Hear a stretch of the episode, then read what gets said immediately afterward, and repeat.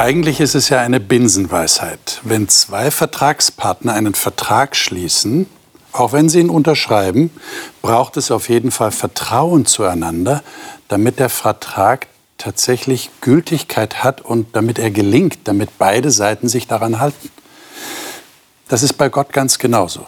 Wir reden ja jetzt immer noch über das Thema ein Vertrag mit Gott. Gott hat mit den Menschen einen Bund geschlossen.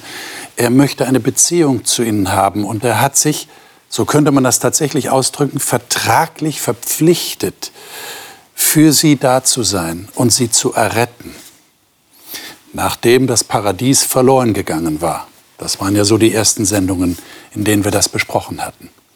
Aber heute geht es darum, welche Vertrauensbasis ist tatsächlich notwendig, damit dieses Bündnis, damit diese Beziehung zu Gott tatsächlich funktioniert, damit sie auch über den nächsten Tag hinaus Gültigkeit besitzt. Darüber möchte ich gern mit den Gästen sprechen und die darf ich Ihnen wie immer auch heute wieder vorstellen. Madeleine Hein studiert derzeit Gesundheitsmanagement und lebt mit ihrem Mann in Darmstadt. Sie ist in einer christlichen Familie aufgewachsen und hat deshalb schon früh in ihrem Leben Gott und die Bibel kennen und schätzen gelernt. Miriam Hitschke ist von Beruf Bankkauffrau und arbeitet derzeit für die Landesarchäologie in Rheinland-Pfalz. Sie sagt, sie schöpfe jeden Tag neue Kraft aus Gottes Liebe und Weisheit. Eugen Janssen kommt ursprünglich aus Kirgisistan in Zentralasien und ist mit zwei Jahren nach Deutschland gekommen. Er arbeitet heute in der IT-Branche. Er sagt, den Schritt ins Leben mit Jesus habe er nicht einen Augenblick bereut. Dr. Otto Wendel war viele Jahre Pastor, zuletzt im Ruhrgebiet und ist nun im aktiven Ruhestand. Er sagt, er habe von seinen Eltern früh gelernt, auch in widrigen Umständen Kraft aus der Bibel zu schöpfen und wahre Freiheit zu erleben. Ich freue mich, dass ihr da seid, ich freue mich auf das Gespräch mit euch über ein ganz, ganz entscheidendes Thema, wenn wir über Bund zwischen Gott und den Menschen reden. Worauf kommt es da wirklich an und wie kann das gelingen, auch von unserer Seite, von der menschlichen Seite her gesehen? Der erste Text, den ich gerne mit euch lesen würde, steht in 1. Petrus 1, Verse 18 bis 19. Wir machen es ja immer so, wer den Text hat und gerne liest, der sagt kurz, welche Bibelversion er vor sich hat und liest dann den Text vor. Ich lese dann aus dem, okay. der Luther-Übersetzung. Mhm. Denn ihr wisst, dass ihr nicht mit vergänglichem Silber oder Gold erlöst seid von euren nichtigen Wandel nach der Väterweise, sondern mit dem teuren Blut Christi als eines unschuldigen und unbefleckten Lammes. Mhm. Dieser Text erinnert uns ja an die letzte Sendung. Da haben wir Otto, du warst in der Sendung da, mhm. mit, ihr wart noch nicht da, aber da haben wir darüber gesprochen, dass es diesen Ort gibt, dieses Heiligtum, wo tatsächlich Blut zur Anwendung kommt. Leben ist gegeben worden. Und dann haben wir darüber gesprochen, dass Jesus ja eigentlich dieses Opfer ist, auf das alles hinauslief, auch die Tieropfer im Alten Testament.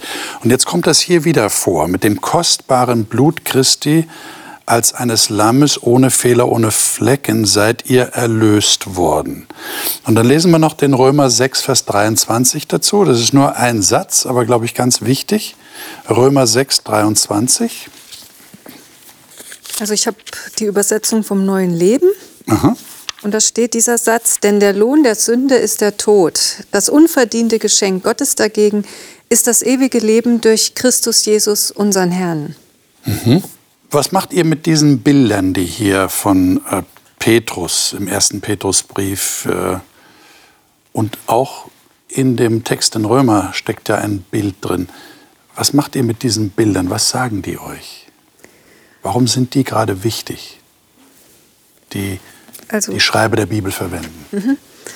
Das sind ja mehrere Bilder und man muss tatsächlich auch erstmal ein bisschen mehr in die Tiefe denken, damit man das überhaupt ansatzweise erfassen kann, was da steht der Lohn der Sünde. Ein Lohn ist immer etwas, das ich bekomme, ähm, das, sich, das sich gründet auf etwas, so eine Art Gegenleistung für etwas.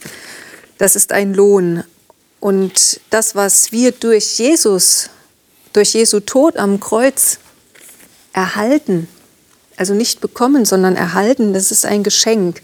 Das beruht auf keiner Gegenleistung. Das ist etwas, das mir unverdient zuteil wird. Ich könnte mir das Geschenk niemals erarbeiten, niemals eine angemessene Gegenleistung dafür erbringen.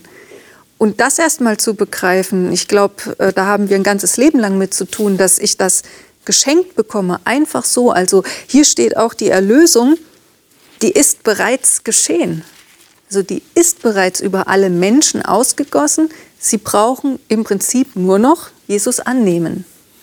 Das annehmen, was da steht. Ich meine, äh, stellt ihr euch das irgendwie manchmal bildlich vor und würde euch das dann oder hilft euch das dann tatsächlich?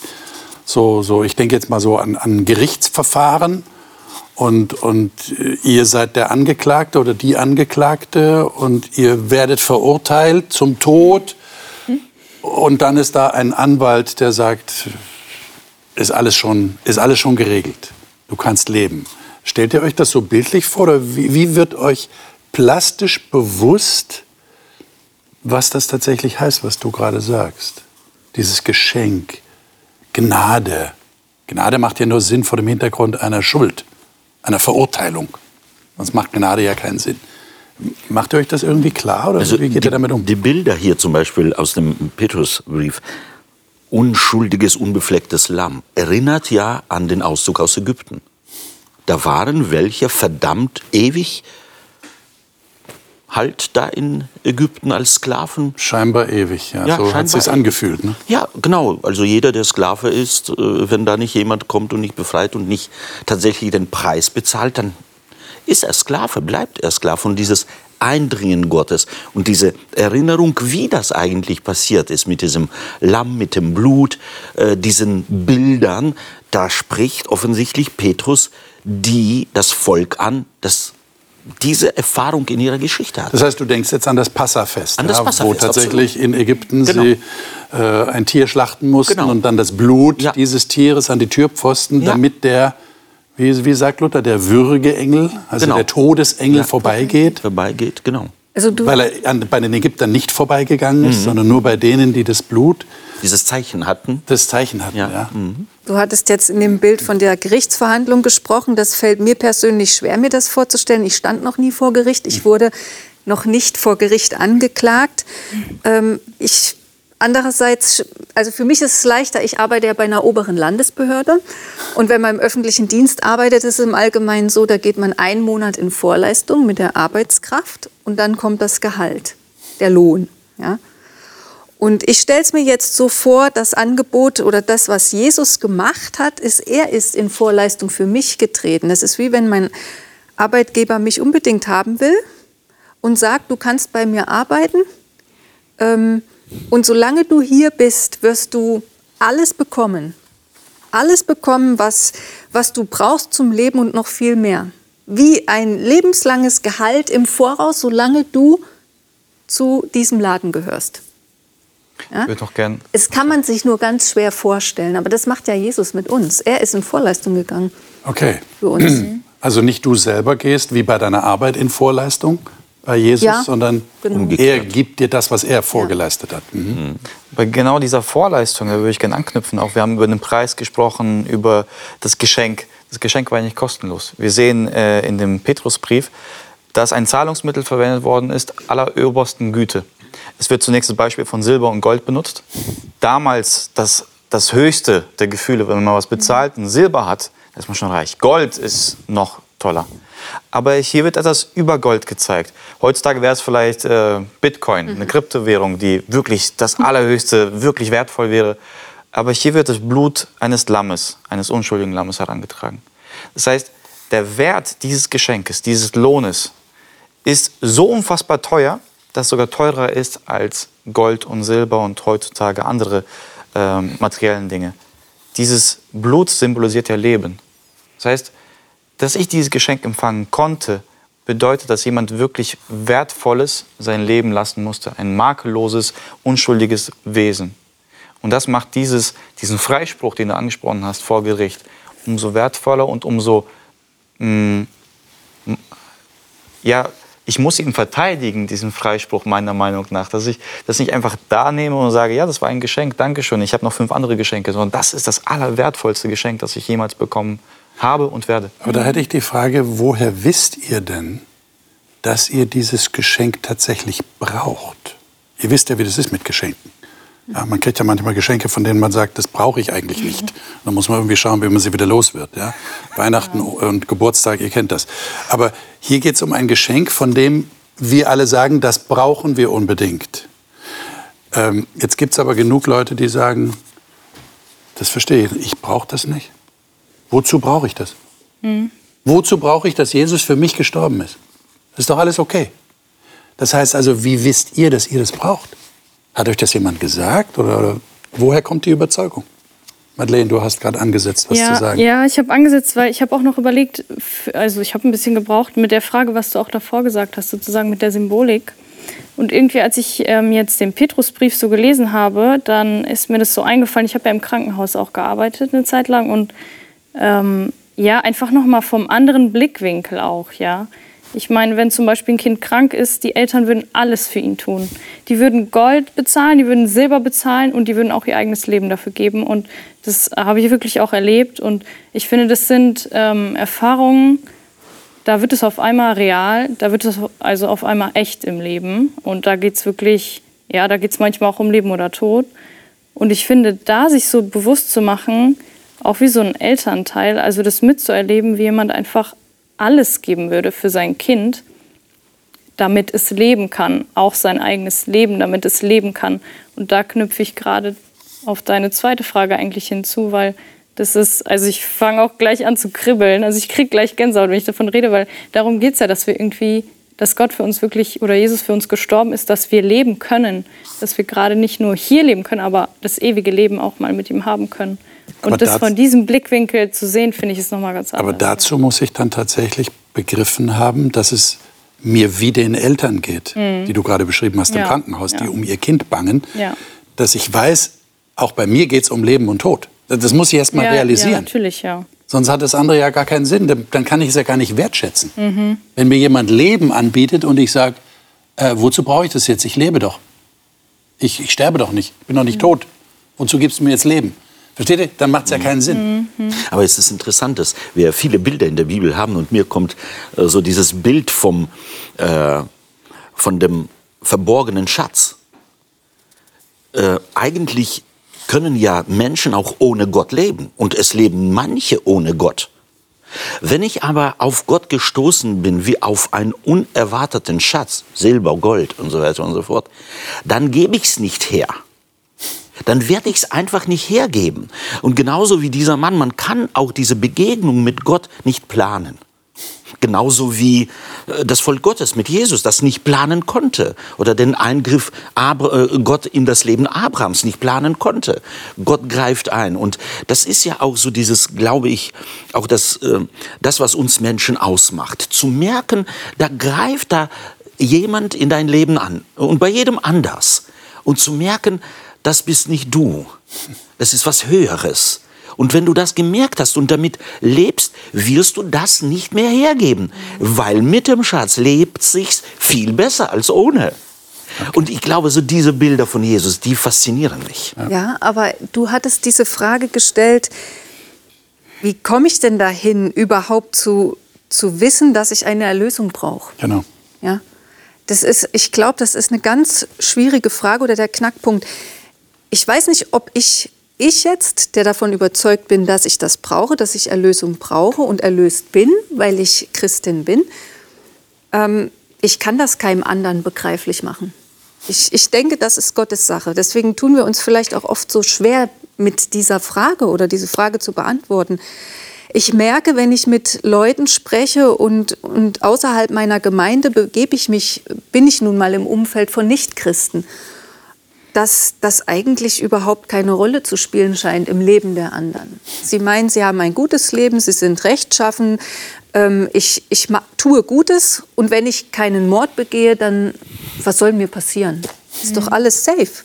Ja, wobei, da würde ich noch mal bei dir einspringen, weil ich habe so das Gefühl, vor allem jetzt in der Zeit, spitzt sich das total zu. Also man kriegt eher so mit, dass auch zum Beispiel Freunde oder so, dass sie Angst haben, einfach vor der Zeit jetzt auch lange alleine zu sein, alleine zu Hause, vielleicht auch keinen Partner zu finden, weil sie dann zu Hause sind. Also so diese existenziellen Ängste, die sind jetzt total um uns herum. Wenn die Krise Und, kommt, ja, wenn grade. eine Krise Aber kommt, die Krise ist ja, ja, ja, genau, die Krise ist ja momentan da, weil wir uns halt nicht so bewegen können wie normalerweise. Und da merke ich schon, dass ähm, ja, also wahnsinnige Fragen auch aufkommen. Aber natürlich ist es schwierig dann da anzuknüpfen, weil vielleicht ähm, ja, für uns ist es so, wenn wir, wenn wir ein Problem haben oder wenn wir diese Krise sehen, dann haben wir halt diese Hoffnung, wo wir uns dran klammern können. Mhm. Aber manche wissen ja auch gar nicht darüber Bescheid, dass es diese Hoffnung vielleicht auch Also es gibt, muss ja. irgendwas eintreten, das entnehme ich jetzt dem, was ihr sagt, es muss irgendwas im Leben eintreten, das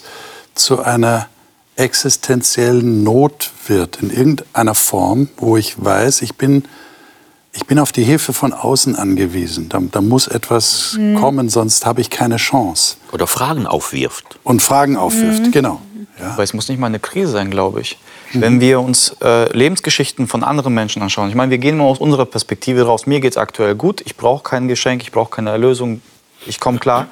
Wenn man aber seinen begrenzten Blick von heute und morgen abwendet auf das Leben hinweg, und da kann ich profitieren von Biografien und äh, Autobiografien von anderen Menschen, in jedem Leben, das ich bis jetzt lesen durfte, gab es einen Augenblick, wo sich gefragt wurde, wo die Person sich gefragt hat, was ist der Sinn des Lebens? Mhm. Egal, ob es diesen Menschen schlecht ging oder gut ging. Vor allem den Menschen, denen es wirklich gut geht, die sehr viel Geld haben, sehr viel Einfluss haben, sind unglücklich und stellen sich die Frage, was ist der Sinn des Lebens, wenn ich nicht weitermachen kann. Das wäre dann auch eine existenzielle Frage, mhm. die man sich ob, ob, es positiv oder negativ Klar. herkommt, mhm. aber die Frage ist in uns Menschen drin, glaube ich. Ja. Und die Aussicht, die die Bibel gibt auf ein ewiges Leben, das wirft dann die Frage auf, was muss ich tun dafür, dass ich ewiges Leben bekomme. Dann kommen wir zu dem Preis, zu dem Geschenk, ja. Das notwendig wird. Ja. Zu diesem Punkt kommt aber jeder Mensch, glaube ich, an unterschiedlichen Zeitpunkten in seinem mhm. Leben. Ja. Das kann ich bestätigen. Also in der Jugend habe ich nie gefragt, äh, was ist der Sinn des Lebens. Äh, je älter man wird und beginnt äh, zu verstehen, die Uhr mit dem so eine Sanduhr, wo wie viel ist mir noch geblieben? Mhm. Was, was kann ich noch mit dem Leben anfangen? Werde ich gesund? Also die Endlichkeit des die Lebens. Die Endlichkeit des Lebens ist ganz, es ganz. Es geht nicht ewig so weiter. Ja, es geht nicht ewig so weiter. Und eigentlich äh, staune ich immer, wenn ich so äh, bei Bestattungen, bei Begräbnissen äh, so ein Wort zu sprechen habe wie leichtfertig manche vom Grab weggehen, so als ob es nur den betrifft und dich nicht. Und da staune ich sehr oft, wie leichtsinnig wir mit dem Leben umgehen, wo wir doch alle eigentlich irgendwo das Ende äh, auf uns wartet, dieses Lebens. Mhm. Und da ist die Botschaft des Evangeliums, du bist beschenkt mit dem ewigen Leben. Und da kommen wir jetzt genau zum Thema, das wir ja eigentlich heute äh, dran haben, nämlich äh, es geht um, um Glauben, es geht um Vertrauen. Ich muss das im Vertrauen annehmen können. Da habe ich jetzt zwei Texte ähm, in 1. Korinther 2 und in Galater 6. Nehmen wir erstmal den 1. Korinther 2 Text. Ähm, ich zitiere mal nur daraus. Da sagt der Paulus, ich habe mir vorgenommen, also er schreibt das an die Korinther, ich habe mir vorgenommen, nichts anderes unter euch zu wissen, das ist Vers 2 jetzt, als nur Jesus Christus und ihn als gekreuzigt. Und dann sagt er weiter, meine Predigt bestand nicht in überredenden Worten der Weisheit, sondern in der Weisung des Geistes und der Kraft, damit euer Glaube nicht auf Menschenweisheit, sondern auf Gottes Kraft beruht. Das mal als grundsätzlich. Also er sagt selber, der Paulus, der große Apostel, ich wollte nichts mehr wissen als nur den gekreuzigten Christus. So, und jetzt lesen wir mal Galater 6. Da wird das noch mal deutlicher und, und vertieft, was er in 1. Korinther sagt. Galater 6, 11 bis 17. Wer mag das mal lesen? Ich kann ähm, aus der Schlachter lesen. Schlachter, haben wir eine modernere Übersetzung? Ich habe neues Leben. Dann liest doch mal als neues Leben. Vielleicht äh, ist es da leichter verständlich, weil der Text mhm. ist nicht ganz so einfach. Seht, mit welch großen Buchstaben ich euch diese abschließenden Worte in eigener Handschrift schreibe. Die Leute, die euch zur Beschneidung zwingen wollten, tun das nur aus einem einzigen Grund. Sie wollen sich nicht mit der Lehre, dass nur der Tod von Jesus Christus am Kreuz uns retten kann, der Verfolgung aussetzen. Dabei halten nicht einmal Sie als Verfechter der Beschneidung das ganze Gesetz. In Wirklichkeit wollen Sie euch nur deshalb zur Beschneidung überreden, um damit anzugeben. Was mich betrifft, so bewahre Gott mich davor, mir mit irgendetwas anzugeben. Rühmen will ich mich nur einer Sache, des Kreuzes von Jesus Christus, unserem Herrn, das durch, durch das mein Interesse an dieser Welt gestorben ist, wie auch das Interesse der Welt an mir. Es spielt keine Rolle mehr, ob wir beschnitten wurden oder nicht. Es zählt nur, ob wir wirklich zu neuen, veränderten Menschen geworden sind. Und allen, die nach diesem Maßstab leben, schenke Gott Barmherzigkeit und Frieden. Ihnen und dem auserwählten Volk Gottes von jetzt an soll mich damit niemand mehr belästigen, denn ich trage an meinem Körper die Wunden, die zeigen, dass ich Jesus gehöre. Äh, das ist ja interessant, dass er hier die Beschneidung erwähnt. Wir hatten ja in vorigen Sendungen tatsächlich ausführlich über die Beschneidung gesprochen. Das war ja, wir erinnern uns, das Zeichen des Vertrages, den Gott mit Abraham geschlossen hat. Er hat gesagt, alles, was männlich ist in deinen Nachkommen, muss beschnitten werden. Und jetzt sagt der Paulus hier an dieser Stelle, das spielt überhaupt keine Rolle mehr. Jetzt ist meine Frage, was ist denn dann das Zeichen? Ist tatsächlich das Kreuz Christi das Zeichen des Bundes? Und ich muss das nur glauben?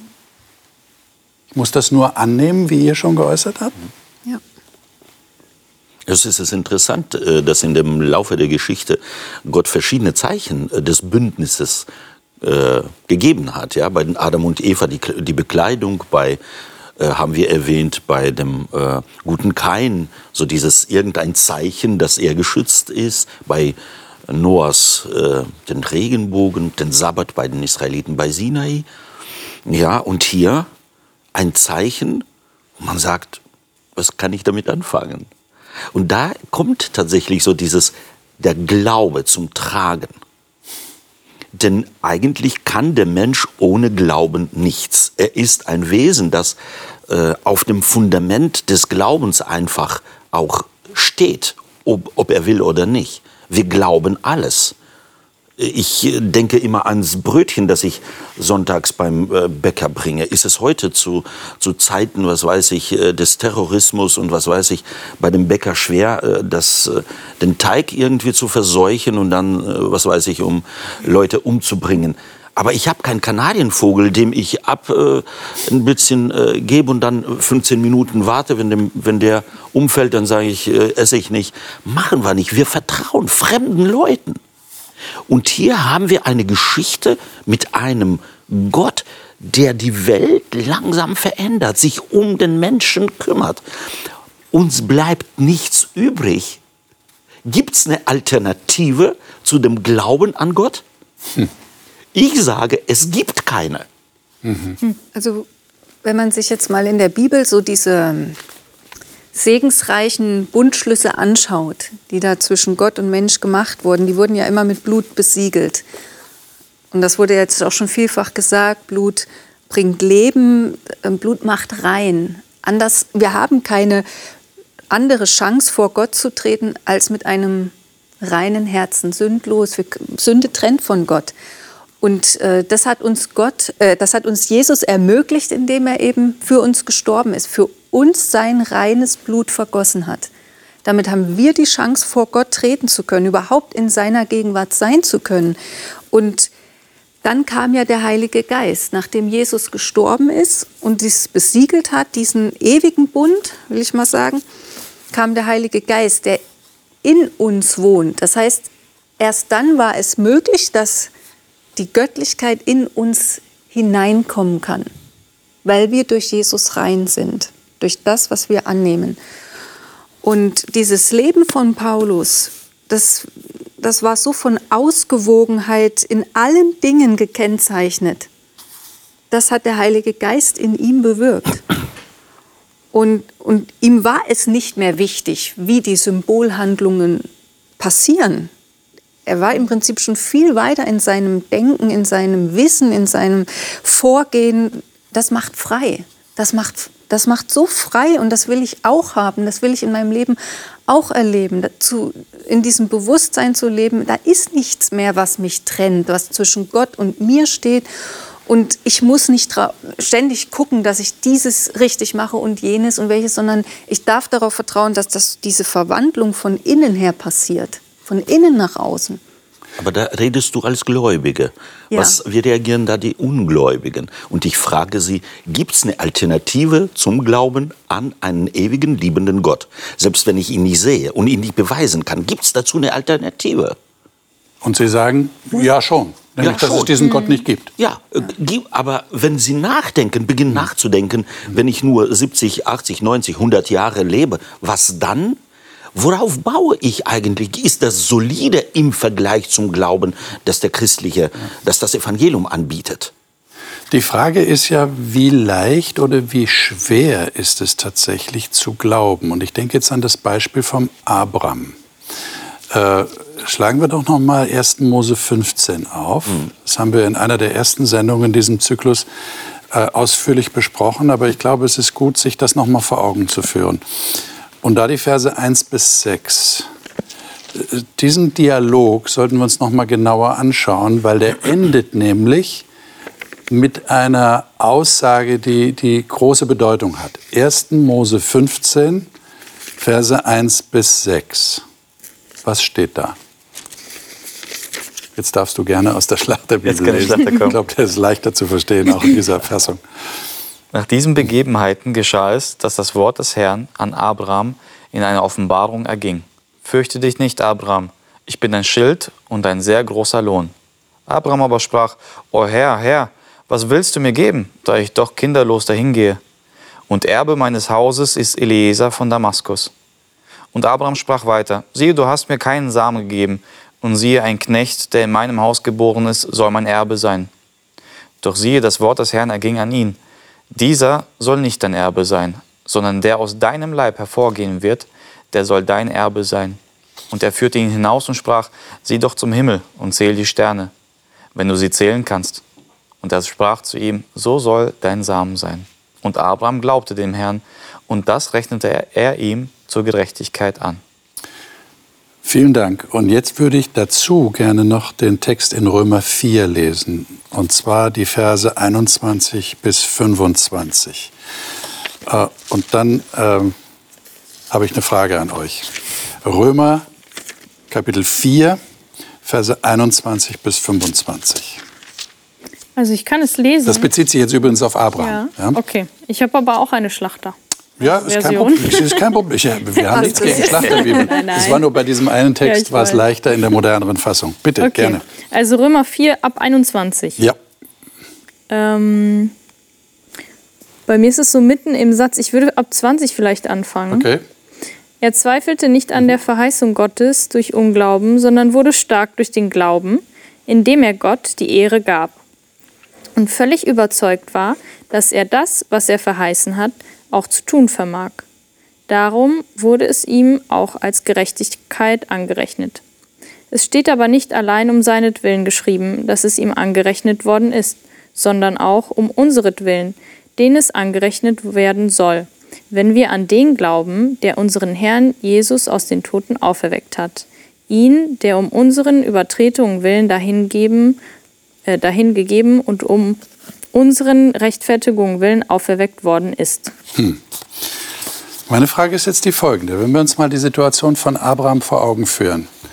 Seine Frau war unfruchtbar, sie war alt, er war alt. Sie bekommen von Gott die Verheißung, ihr werdet so zahlreich werden, eure Nachkommen, wie die Sterne am Himmel und der Sand am Meer. Und der Abraham sagt, äh, Gott, du hast mir das versprochen, aber ich sehe nicht, dass da irgendwas passiert. Und dann wiederholt Gott diese Verheißung, haben wir gerade gelesen in 1. Mose 15. Mhm. Und dann heißt es, und Abraham glaubte ihm. Und der, der Paulus bestätigt das in Römer 4, mhm. dass er tatsächlich geglaubt hat. Und zwar aufs Allergewisseste hat er geglaubt. Jetzt meine Frage, ist der Glaube, dass Jesus der alleinige Retter ist und dass ich dieses Geschenk annehme, ist der genauso schwer oder genauso leicht wie beim Abraham? Ich meine, ich habe es ja so ein bisschen geschildert, eigentlich ist es schwer, ne? was schwer für den Abraham, das zu glauben. Mhm. So scheint also, es. Könnt, könnt ihr euch da hineinversetzen? Ja, nach menschlichem ja. Ermessen. Nach menschlichem Ermessen. Wenn man nach diesen Prämissen. Das ist eigentlich unmöglich. Ich weiß nicht, ob man Glauben schwer oder leicht definieren muss. Das kann man vielleicht auch gar nicht, weil der Glaube ist eine geistliche Macht. Okay. Und diese geistliche Macht, die kommt nicht aus dem Menschen. Die kommt mhm. von Gott. Und äh, Gott schenkt Glauben auch und das, ein, ein, das Maß des Glaubens.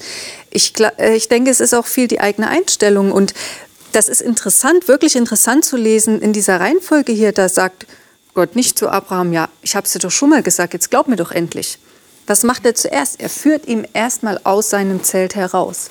Aus seiner eigenen Begrenztheit führt er ihn hinaus und weitet seinen Blick für das Große, für das nicht, was der Mensch mit seinem Verstand nicht erfassen kann. Für diese Unendlichkeit Gottes schärft er seinen Blick und dann wiederholt er sein Versprechen. Und ich denke, so macht es Gott auch heute noch mit uns Menschen.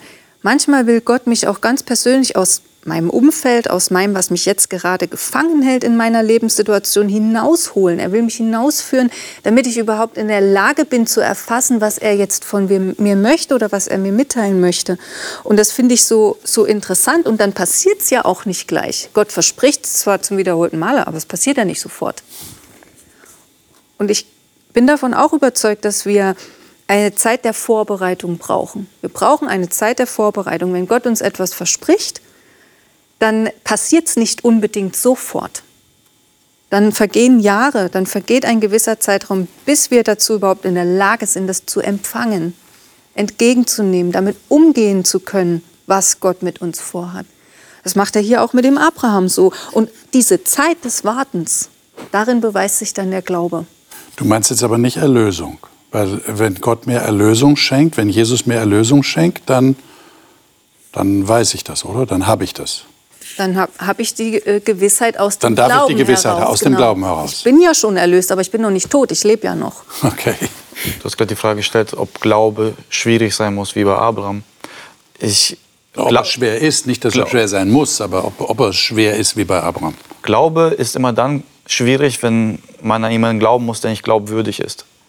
Wenn ich eine Beziehung zu einer Person habe oder zu wen auch immer und ich weiß, dass diese Person glaubwürdig ist, seine Prinzipien glaubwürdig sind, dann fällt es mir leicht, ihm zu glauben. Wir reißen Abrahams Geschichte hier manchmal aus dem Kontext und sagen, boah, der war schon so alt und der hat trotzdem ein Kind bekommen, ohne zu berücksichtigen, was für Wunder er in seinem vorigen Leben erlebt hat.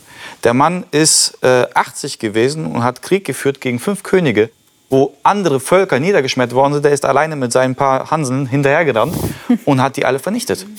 Gott hat ihn schon vorher geführt. Für Gott und für, äh, für Abraham war es hier eine, eine Führung im Leben, die beständig war. Es war nicht nur ein, eine Sternschnuppe am Himmel, wo Gott kurz aufleuchtet und sagt, ich bin da. Er hat ihn begleitet. Und wenn Gott gesagt hatte, du wirst einen Sohn bekommen, du wirst Nachfolgen bekommen, dann hat er geglaubt, weil er hat den Rest seines Lebens schon geführt. Ja, nur davon alleine kommt ja kein Sohn, nur vom, von der Theorie, ja, dass ich das glaube, sondern das setzt ja, da, da geht ja Gehorsam mit einher, immer wieder auch auf diesem Weg zu bleiben und sich danach zu verhalten. Er muss immer wieder auch die Nähe zu Sarah gesucht haben, zu seiner Frau. Mhm. Klappt es denn jetzt? Klappt es denn diesmal? Ja? Aber dann, Dranbleiben. Dann bleibt ja die immer Frage, wenn er nicht geglaubt hätte, hätte er keinen Sohn bekommen dann hängt ja alles vom Menschen ab und nicht von Gott. Nein, aber er, er muss ja auch in seinem Verhalten dem Willen muss Gottes. Er oder kann nicht anders? Ja, es, es steht also ich jedenfalls glauben, so. Ich würde ich sagen, wenn, wenn der Glaube da ist, dann kann ich nicht anders. Und der Mensch Richtig. ist ein Wesen des Glaubens. Und, äh, Aber Jesus ich wollte damit eigentlich nur sagen, er hat ja nicht aufgegeben. Er hat sich nicht in die Ecke gesetzt, so, mhm. hat gesagt, die Sarah ist jetzt zu alt und ich bin auch zu alt und jetzt geht sowieso nicht mehr im Bett. Ja. Nein, das zum Beispiel, ja? ja? Sondern ganz praktisch, er hat diese Beziehung gelebt, er hat diese Ehe gelebt mit seiner Frau zusammen. Sonst wäre das ja auch nie. Das war schon Ausdruck seines Glaubens, sagst du. Ist, ja, das, das ist praktisch, ja.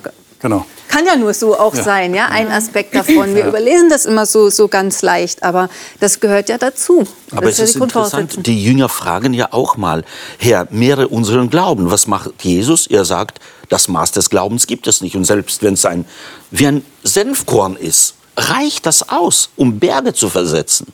Also wie du anfangs gesagt hast, so dieses Maß offensichtlich gibt es nicht. Denn der Ansatz des Glaubens ist in jedem Menschen da. Und wir können nicht ohne. Aber sozusagen jeder, so wenn ich den Senfkorn nehme, muss es wahrscheinlich Zeit sein, dass es bei dem einen so, bei dem anderen anders irgendwie. Das heißt, das könnte man dann als Vertrauensvorschuss bezeichnen, ja. oder? Ja. Das heißt, wenn ich mir jetzt vorstelle, sind diese beiden Vertragspartner und die schließen jetzt einen Vertrag, der geht ja von einem Partner aus und das ist in dem Fall Gott. Gott ist derjenige, der den Vertrag mhm. will. Ja. Der, der Mensch äh, ist weggelaufen vor Gott im Paradies. Er ist der versteckt. Initiator. Ne? Er ist der Initiator. Er rennt hinterher und sagt, Adam, wo bist du? Mensch, wo bist du? Ja. Und jetzt ist die große Frage, wie kommt der Vertrag zustande? Du sagst, der Glaube ist schon im Menschen irgendwie angelegt. Ja.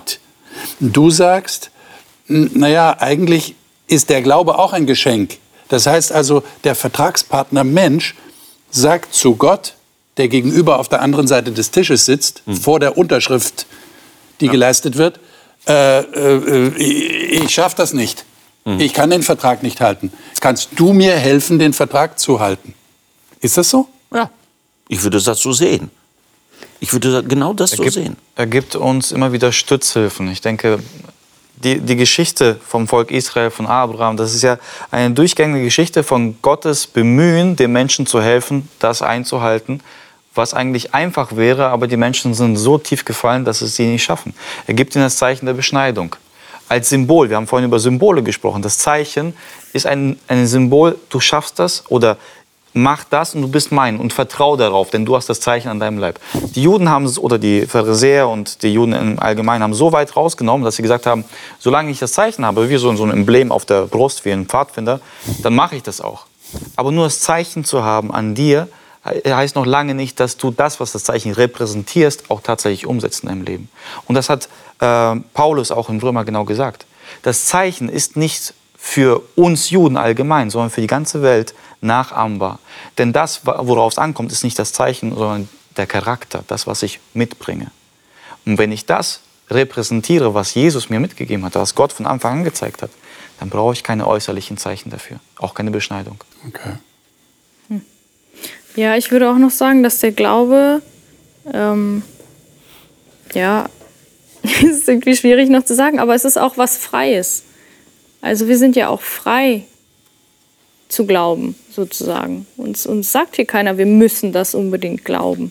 Ich bin immer noch frei zu entscheiden, ob ich zum Beispiel, wenn mir jemand eine Geschichte erzählt, ob ich das glaube. Oder wenn der Eugen mir dann was anderes erzählt, ob ich das glaube, sozusagen, ja. Es ist auch schwierig zu erkennen, sozusagen, was das Richtige ist. Und es ist ja heutzutage sowieso genau, nicht äh, genau, einfach, jetzt sowieso nicht irgendwas einfach. zu glauben, weil genau, wird alles genau. Mögliche erzählt, Fake ja. News und so. Wem ja. kann ich vertrauen? Genau, aber ich glaube trotzdem, ich glaube trotzdem, äh, äh, aber ich denke trotzdem, dass es, ja, dass es irgendwie wieder so ein bisschen wie so ein Geschenk ist, dass wir das auch frei machen dürfen. Also wir dürfen frei glauben, uns frei entscheiden, dass wir, und vor allem, wenn wir dann, also er glaubte den Herrn und das rechnete er ihm als Gerechtigkeit an, ich glaube, für Abraham war das überhaupt gar nicht einfach zu glauben. Auch wenn er die Sterne gesehen hat, ich glaube, für ihn musste das ein riesiger Schmerz sein, auch weil er hat die Sterne gesehen, aber wo ist das Kind? Er sieht das Kind ja immer noch nicht, ist immer noch nicht da und er sieht auch nicht den Weg, also die, weil seine Frau kann keine Kinder eigentlich mehr kriegen und ja, das ist ein großer Glaube, den man dann haben muss, dieses Vertrauen und da sprechen wir wieder von Vertrauen dass es wirklich auch passiert und dann auch aushalten, Frage, dass man es nicht immer sieht, weil manchmal sieht man es genau. auch nicht sofort. Aber die, Fra die Frage ist, ja. wenn ich sehe, brauche ich Glauben. Ja, das stimmt. Äh, der Abraham, ja, eben. Ja. Und das ist ja das, das Problem, dass wir ohne Glauben nicht können. Und da, wo wir nichts mhm. sehen, kann nur eins helfen. Nur eins. Und das ist der Glaube. Ja, nur der Glaube, ja. Und da müssen wir vielleicht auch so differenzieren, was ist der Glaube nicht. Mhm. Denn glauben, dass einer mir sagt, da gibt es einen Computer umsonst um die Ecke bei Lidl, was weiß ich. Äh, das ist eins. Das ist nicht Vertrauen, das glaube ich dem, dem, Menschen oder nicht, ob ich äh, ihm vertrauen kann. Oder, aber das, worüber wir hier sprechen, hm. wir ver, ver, äh, vertauschen es sehr oft mit der äh, Zugehörigkeit zu einer Religion oder zu einer Konfession, Glaube hm. und so weiter und so fort. Was ist das? Ja, und ich glaube, gerade das ist es nicht.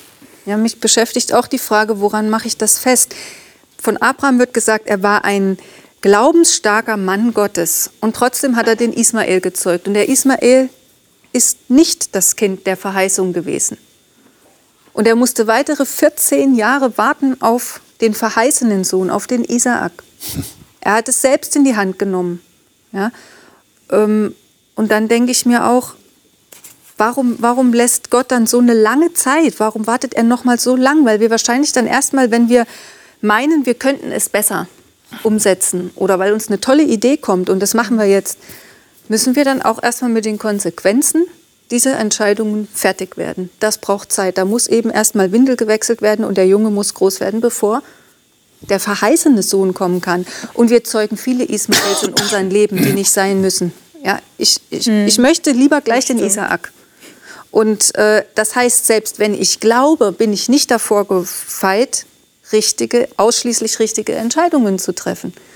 Und auch da heißt es immer wieder, neu zu gucken, neu äh, sich zu orientieren. Und Gott ist nämlich, wie merke ich das? Gott ist ja nicht verpflichtet, die Dinge zu segnen, die nicht seinem Willen entsprechen. Also wenn ich Dinge selber in die Hand nehme und selber entscheide und denke, jetzt geht es schneller, ich bin einfach mal schneller als Gott, das dauert mir zu lange, dann sind das Dinge, auf denen groß, also kein Segen liegt. Aber interessant. Da kommt großes vor, Leid. Vor dem Hintergrund ist ja sehr interessant, dass Paulus dann sagt, er, er hat nicht gezweifelt, der Abraham. Sagt der Paulus. Und das ist Obwohl er, wie du, du ja. hast vollkommen recht, er ist eigene Wege gegangen. Mhm. Und äh, er hat nach unserem Dafürhalten eigentlich Zweifel gehabt, aber letztlich ist er dran geblieben Richtig. und hat offensichtlich den Schlüssel doch irgendwie gefunden, mhm. äh, der gepasst hat, damit Gott sagen kann, okay, du glaubst mir. Ja. Ja, aber, wie viel Ismail, ja. Is, Ismaele, um dein Wort aufzugreifen, Verzeihung, äh, hat die ganze Menschheit, angefangen von Adam und Eva, gezeugt. Und das hat Gott nicht gestoppt. Er hat das auch auf irgendeine Weise segnen können mhm. und hat es gesegnet. Aber es liegt und immer auch viel Leid da drin, äh, auf diesen oft sehr viel Leid. Und das, ähm, da, wo der Mensch auf Gott vertraut in diesen Wegen, was Gott ankündigt, wenn das da liegt dann auch sein besonderer Segen drauf. Das sehen wir ja dann auch bei würde, der Entwicklung von Ismael genau, und Isaak. Ich würde hier nicht auf die Ismael, auf die Ismaelen schauen, die wir zeugen da und dort, um, um Angst zu schüren. Bloß keine Initiative ergreifen und so weiter und so fort. Wir sind frei erschaffen und wir dürfen es und wir werden es, selbst wenn wir es nicht wollen, werden wir es. Und der Herr schafft es. Also ich schaue hier eher auf den Herrn und das stärkt mein Glauben. Selbst wenn ich daneben trete, ist er mächtiger als meine. Klar. Obwohl wir sagen müssen, es wäre besser, wir würden nicht daneben treten. Ne? Das wäre besser. Aber, das wäre besser. aber so ist das Leben. Ja, genau. Zeig mir ein, jeder, ist, jeder ist ein Sünder. Mhm. Liebe Zuschauer, wie geht es Ihnen mit dem Glauben, mit dieser Vertrauensbasis? Wir haben schon gemerkt hier in dem Gespräch, das ist gar nicht so einfach zu definieren. Und doch am Ende scheint es so einfach zu sein, diesen Schlüssel zu finden, der genau in dieses Schloss passt, dass man tatsächlich der Überzeugung ist, zu dieser Überzeugung gelangt, ich darf darauf vertrauen, was Gott sagt. Und er bietet mir das an. Und er schenkt mir dieses Geschenk der Gnade durch Jesus und durch das Blut. Das waren die Themen, die wir hier heute besprochen haben. Und ich wünsche Ihnen, dass Sie, dass Sie das verinnerlichen und, und noch wirklich intensiv darüber nachdenken, wie sieht mein Glaube eigentlich aus? Bin ich da dran? Bleibe ich dran, damit diese Basis für den Vertrag mit Gott tatsächlich stimmt? Das nächste Mal werden wir diesen Themenzyklus abschließen mit dem Thema ein gelebter Vertrag. Dieser Vertrag, dieser Bund mit Gott, der muss natürlich sich im Leben irgendwie zeigen. Das, das ist ja nicht eine Theorie, sondern es muss praktisch erlebt werden. Was das im Einzelnen heißt, das wollen wir das nächste Mal besprechen. Die Gäste sind wieder da, ich auch und ich hoffe Sie auch. Bis dahin alles Gute Ihnen.